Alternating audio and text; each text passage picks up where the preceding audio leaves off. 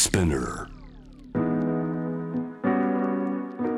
グローバーがお送りしております。J-Wave ジャムダープラネット今日のニュースエキスパートは朝鮮半島日韓関係を中心に取材されているジャーナリストで報道番組ディレクターパク・ジンファンさんです。パクさんよろしくお願いします。よろしくお願いします。トピックこちら。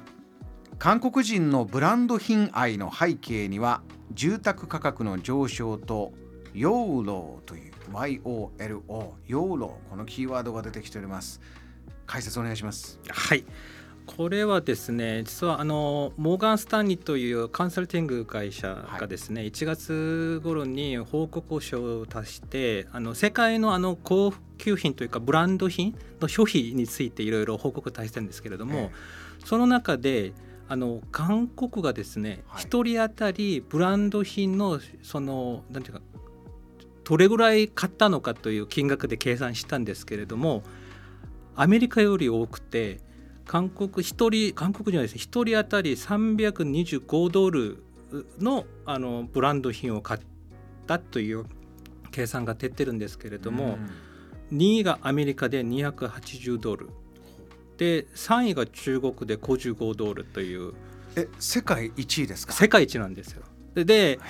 なぜ韓国がこんな世界一になったのかということでこれあの報じたのはアメリカに本社があるブルームバーグという経済そのメディアなんですけれども、はい、ここだけじゃなくてですね私これいろいろ調べたらいくつかの海外メディアがイタリアとか特にブランド品をメーカーが多い国イタリアとかが注目してるんですねメディアが。これは今までなかったことなかったんですよね。で私若い時もまあ考えその思い出すんですけれどもやっぱり周りに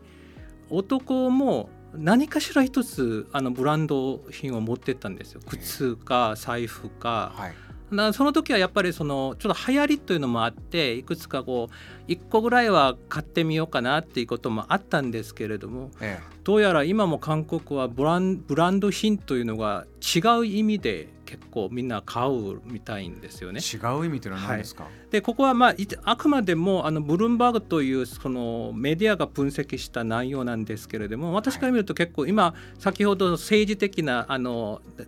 分断みたいな話したんですけれどもこれはある意味で経済的な分断を象徴してるのかなということを感じてあブルームバーグ面白い分析をしてるなと思ったんですけれども、はい、なぜこんなブランド品をみんな買うのか？という背景にはまあ、皆さんご存知だと思うんですけれども韓国って住宅の値段ってものすごく高いんですよね。マンションとか。あの以前からそのお話聞いてますが上がり続けてますか今も？実はですね今ちょっと結構下落してるんです。今度？ははいでもまあ去年までは結構まあ高いその値段が高くて今日本でまあオークションというまあ1億超えるマンションの話が出てるんですけれども、まあ、韓国はすでにオークションじゃなくて中オークションみたいな、え。ー、基本的な基本的にそれぐらい値段のマンションもあるんですよね。ね。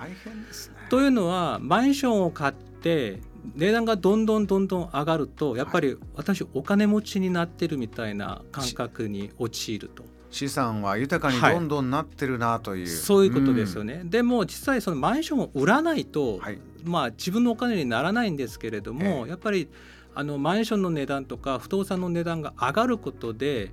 私お金持ちになっているということでブランド品を買ってもいいんじゃないという気持ちになってしまったということを、まあ、ブランブルンバーグは一つ分析してるんですけれども、はい、注目すべきところはですね、ええ、2つ目の分析だと思うんですよ。はい、若い人もブランド品を買うと。あれ？パクさん若い人はとにかくもう家が買えなくなっちゃって、はい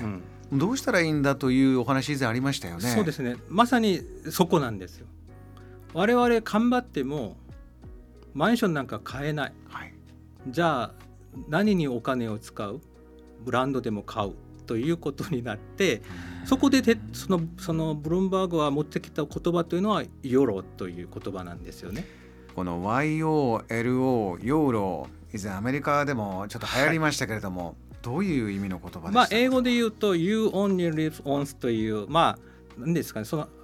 頭文字を取ったヨロなんですけれども簡単に言うともう人生一度きりだから楽しむぞみたいな感じ。もうやっちゃおうよっていうのもやっちゃおうヨーローというねアメリカでそういうムーブメントありましたね、その気持ちで、まあ、どうせ我々はもうその格差とかもあってそんなにお金持ちになれないからもう若いうちにお金もあるうちに使ってしまおうというという気持ちにもなってて、まあ、ある意味では若者のかに広がる喪失感というかそれを反映してるのではないかなと私は思ってます。何か刹那的な生き方というのがそうですね若い世代に広がってる一つの証拠なんじゃないか。そうですね、まあ、例えば BTS なんかもあの悩むより GO という日本語で言うと、まあ、悩まないでとりあえずなんか楽しむぞという歌があったんですよねその中にヨーロという言葉がだもうたくさん出てくるんですよ。だからその意味ではやっぱりその BTS はまあこの社会を象徴する歌をよく歌ってるまあグループなのでその意味で韓国社会をある意味では結構こううまくこうはこう解釈してるのかなという感じはしますね。あのエンターテインメントの方面で見れば BTS のメンバーもこうハイブランドのアンバサダーになってたりとかそうですね。あの K-POP のアーティストそういったこう世界的なねハイブランドの顔役みたいのをや,、やる方どんどん増えてますよね。そうですね。それもある意味であの、まあ、ブランド品というのは値段と別に結構身近なものになってしまって。でまあちょっと買いたくなるというのもあるかもしれないですしやっぱりその今韓国の若者っていろんな意味でちょっと格差とかいろんな大変なところもあるので、え。まあ、ローンとかにしてその家を買えないので株式とかで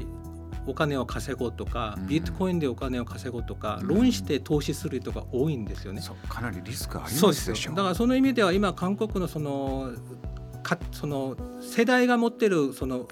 ローンというのが世界一ぐらいなんですよ多いんですよ。そうなんですね。それぐらいにその経済的になんかし爆弾みたいなことになってるので若者がそこまで無理してローンしてあの投資するということで将来結構こういろんな意味では不安要素なのでそれを含めて今若者が置かれている状況というのはそんなにこうバラ色ではないというかうん結構厳しいというのは現実ではありますね。あの人生本当楽しんだ方がいいと私も感じますけれどもパクさんが今お話の中でこう少し心配している部分がやはり大きいですかこの話題に関しては。そうですね。やっぱりその経済的な面というのはなかなかいっぱい一回失敗しちゃうと信用というのがあるんじゃないですか。今韓国は特に前回出て申し上げたんですけれどもクレクレジット社会なんですよね。現金使わないでクレジットカードとかそのキャッシュレスになってるので基本的に信用がないと何も作れない社会なんですよう。んで若いうちにもし失敗してしまうと二度となかなか立ち直らないという状況もありますので、まあ、やっぱりその今ちょっとそこまで深刻な状況ではないかもしれないんですけれどもこの状況がどんどんどんどん進むとやっぱりこう社会的にいろんな意味でこう爆弾のような経済においてはそんな状況になりかねないのでちょっとこれ心配ですね。はい Jam, the planet.